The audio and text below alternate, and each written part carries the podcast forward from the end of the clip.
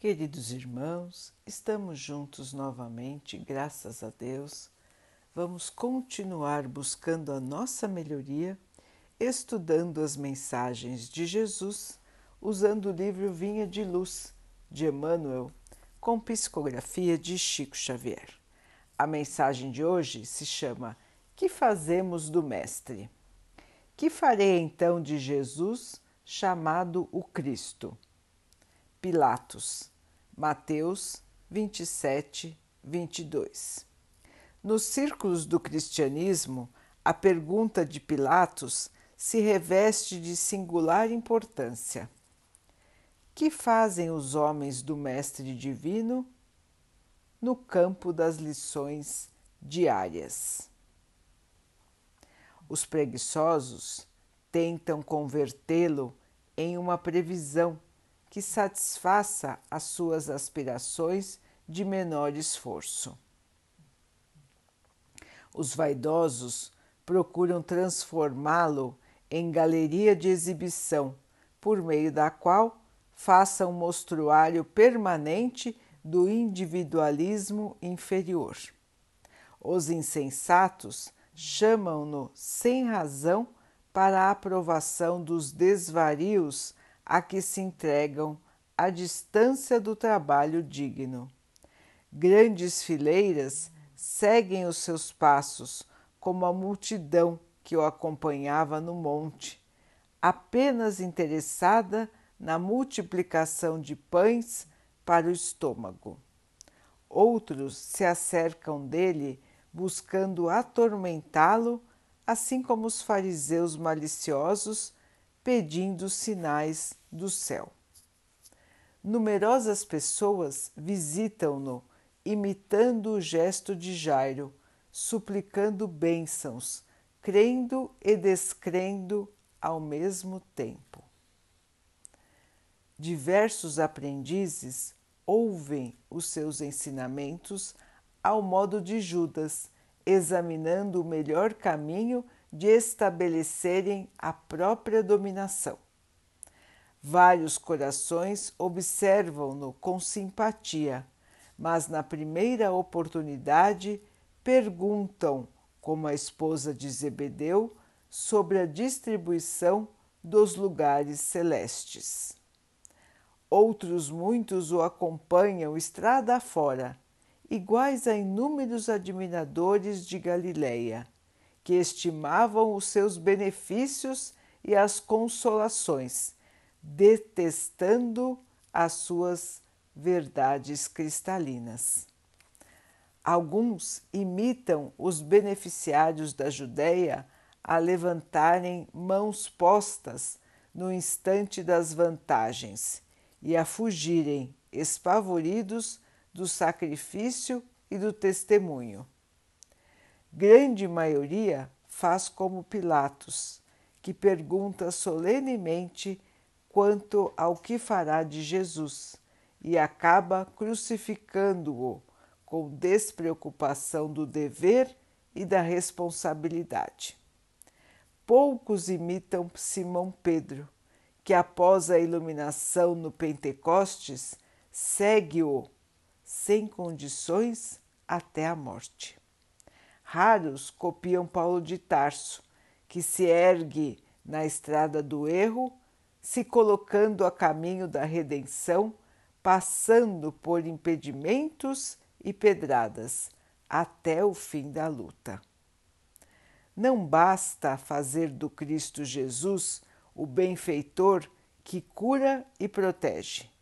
É indispensável transformá-lo em padrão permanente da vida, por exemplo e modelo de cada dia.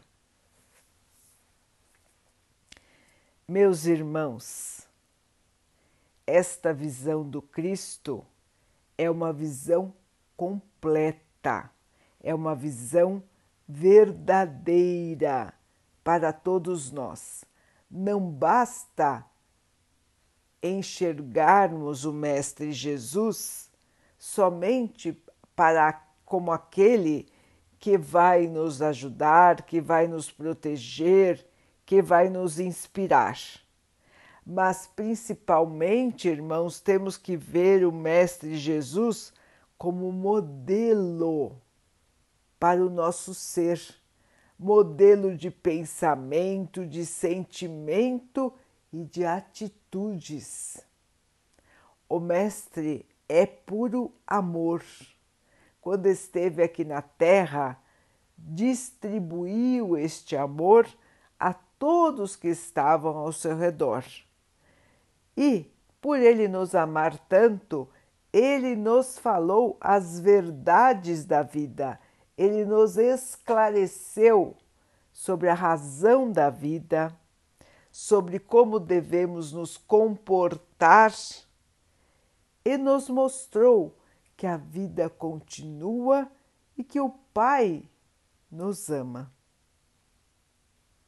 Foram muitas as lições, foi muito ensinamento e, principalmente, foram muitos os exemplos de como se manter aqui na Terra sem parar na evolução, sem andar para trás, e sim nos mantendo na harmonia espiritual, na luz, no entendimento, na bondade, na humildade, na caridade.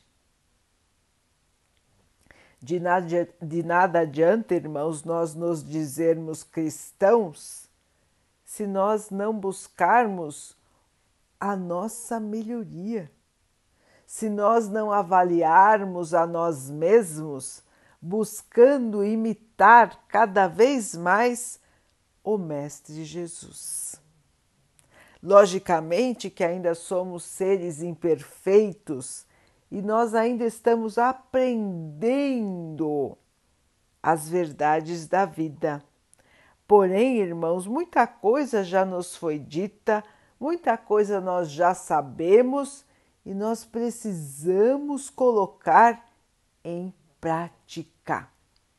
Nós precisamos nos transformar, nos iluminar, para que possamos seguir pela vida de maneira mais leve, mais tranquila,